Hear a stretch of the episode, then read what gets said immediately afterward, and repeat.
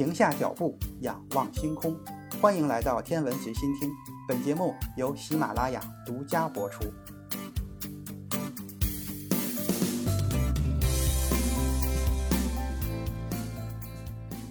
各位听友，大家好。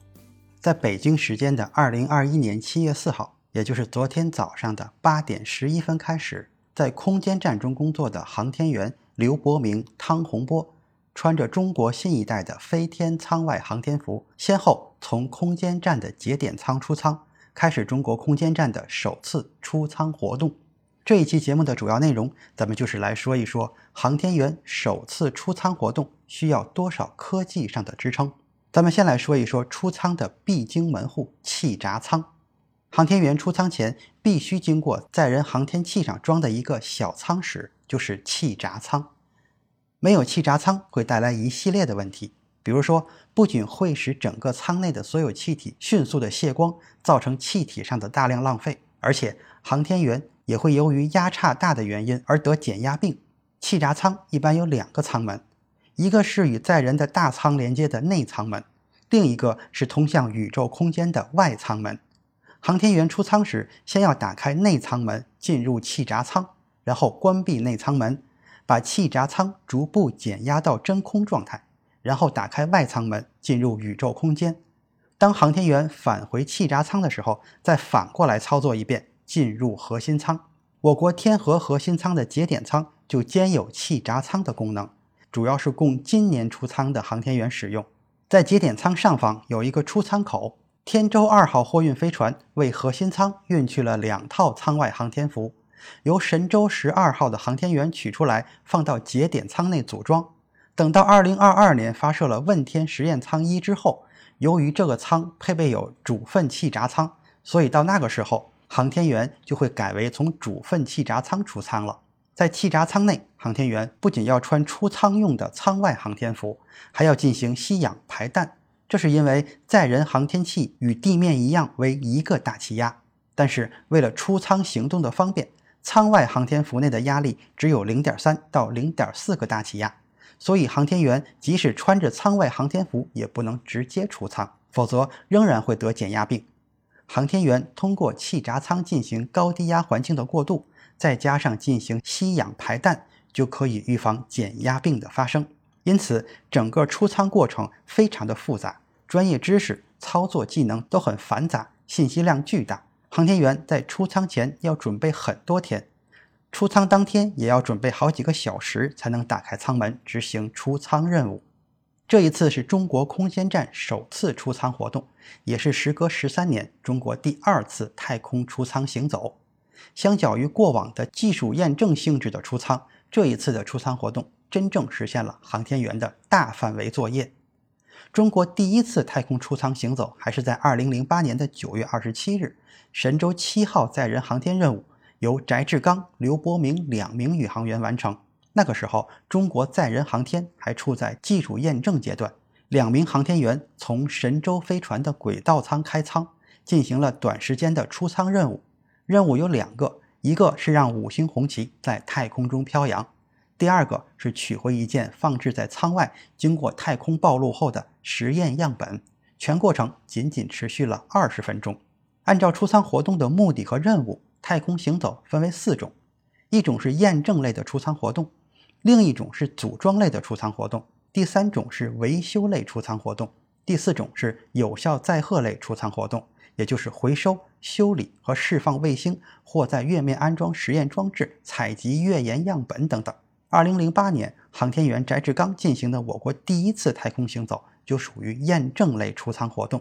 而这一次神舟十二号航天员进行的太空行走属于组装类出舱活动或有效载荷类出舱活动。不少人以为太空行走就是在宇宙空间中散步，其实根本就不是这样。因为载人航天器舱外活动，一是空旷的太空根本就没有路可以走；二是航天员处于失重状态，也没有办法用脚去走路。他们移动身体完全是靠手、机械臂或者载人机动装置。为了方便航天员的舱外活动，舱外专门安装了一些扶手，航天员可以像攀岩一样移动身体。所以这就要求出舱的航天员上肢力量比较大，体力要很好。相比十三年前技术验证性质的出舱，这一次从空间站出舱的活动时间长达六到七个小时，而且要实现两名航天员的同时大范围作业。这里面要实现两人协同，也要实现舱内舱外协同，还要实现天地联动监控，复杂程度和难度可想而知。在接下来的空间站建设与运营阶段，空间站需要进行舱室组装、维修调整、样品回收等作业，航天员需要经常性执行太空出舱行走任务。出舱行走就是要用到舱外航天服。那么两代航天服的真正差距在于利用率。中国不再采用一次性的出舱航天服，现今使用的可重复出舱服一套造价高达三千万元。航天员与舱内不再有电脐带的连接，航天员活动范围更大。就在一个多月前，天舟二号货运飞船从中国文昌航天发射中心起航，将重约六点八吨的货物送到了中国的空间站。这其中就有两件重达一百三十千克的飞天舱外航天服。舱外航天服可以说是一种微型的载人航天器，既能够满足航天员的生命保障需求，又能够实现舱外移动。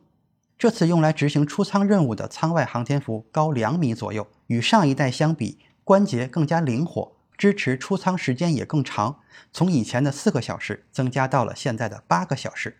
航天服头盔上配有摄像机，可以全程以航天员的视角直播记录舱外操作的过程。这一次出舱使用的航天服最大的改进就是航天员与舱体之间不再有电脐带的连接，这是因为舱外航天服已经实现了供氧和温度压力控制，使得航天员的活动范围更大、更灵活。舱外航天服在太空要面对交替出现的极热极寒环境，但是内部温差要严格的控制在一定的范围之内，保证航天员的生命安全和体感舒适。所以航天服的重量。也从上一代的一百二十千克增加到了一百三十千克，因为舱外航天服相当于微型的载人航天器，技术很复杂，是一个国家载人航天实力的重要体现。它由服装、头盔、手套和航天靴等组成，其中最复杂的是服装，由多层组成，最里边是衬里和尿收集装置，衬里外是用于散热的液冷通风层。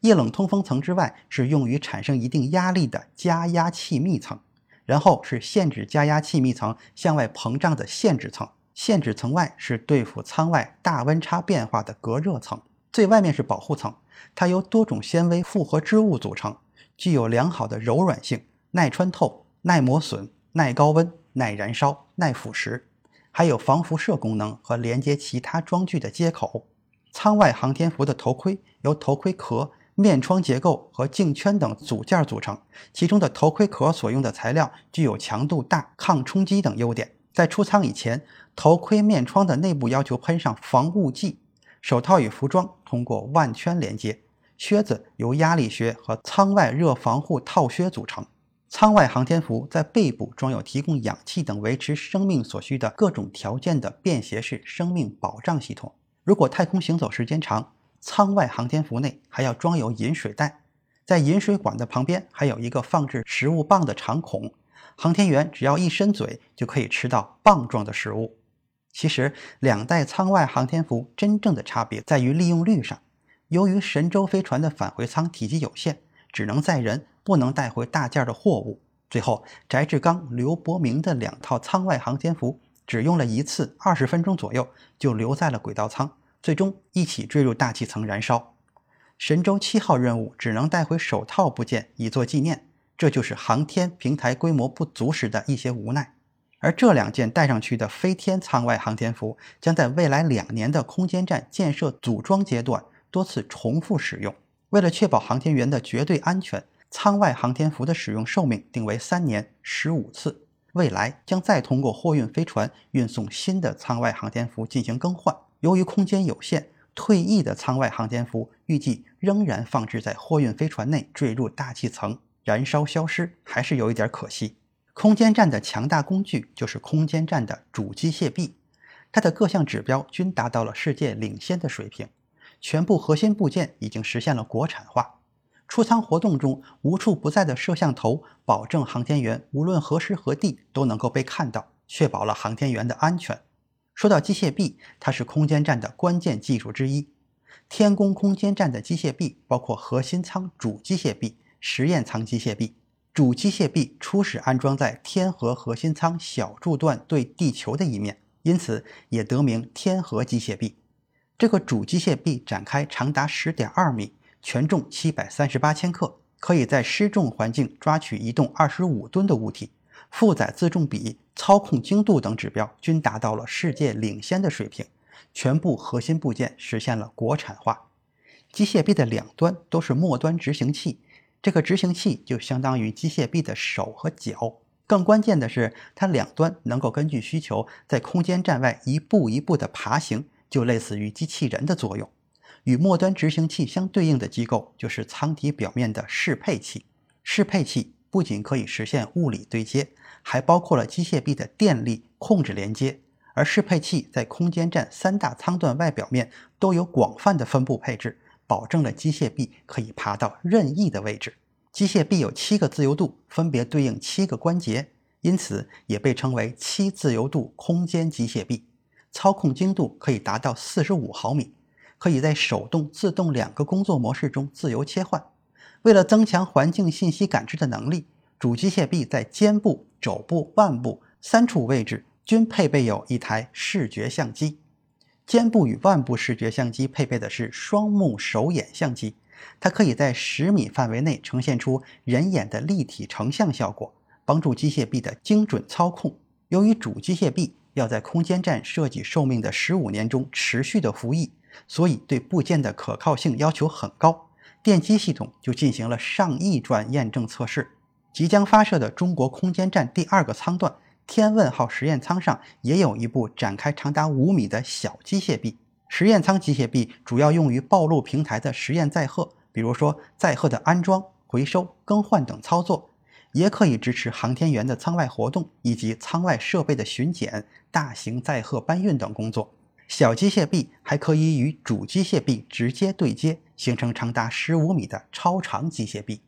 此外，机械臂还可以移动运送航天员。只需要一个脚限制器，把它装在机械臂上，人脚蹬在里面，通过机械臂的移动送到指定的位置。除了帮助航天员移动之外，空间机械臂还可以捕获、移动靠近的航天器，搬运舱外货物，组装和维修舱外设备，监视舱表状态等等。在距离地面四百千米的地方，神舟十二号飞船、空间站天河核心舱和天舟二号货运飞船的飞行状态。需要进行实时的监控，摄像机就成为地面工作人员唯一的眼睛。不只是空间站组合体需要监控，在航天员出舱活动中，除了舱外航天服自带的摄像机之外，空间站天和核心舱也配备了多种相机，确保航天员无论何时何地都能够被看到。特别值得一提的是，拥有四只眼睛的全景摄像机，它的水平方向有四个镜头，可以水平三百六十度。垂直一百度全景成像，而且能够实现拼接输出视频画面。核心舱一共配备有四台全景摄像机。这一次出舱，航天员的一项重要的任务就是将其中的一个全景摄像机进行抬高，让它具有更佳的视角。在发射的时候，受整流保护罩的空间限制，摄像机的初始位置都会很低。进入轨道后就需要调整，多部摄像头拍摄的监控内容需要下传到地面。一座地面测控站仅能够实现近地轨道百分之三的覆盖率，天基测控则不同。一颗运行于地球同步轨道的中继卫星，可以实现对近地轨道航天器测控超过百分之五十的覆盖率。目前在轨的天链一号零三型、天链二号零一型、天链一号零四型三颗数据中继卫星，都运行于距离地面大约三点六万千米的地球同步轨道，分别定点于非洲中部。印度洋、中太平洋赤道上空，现在空间站中继信号的下行传输速度已经相当于 5G 通讯技术，是国际空间站的八到二十四倍。七月四号上午到下午两点，天河核心舱每一圈轨道都会有一部分过境中国上空，同时是白天的工作时间，是执行出舱行走的好时机。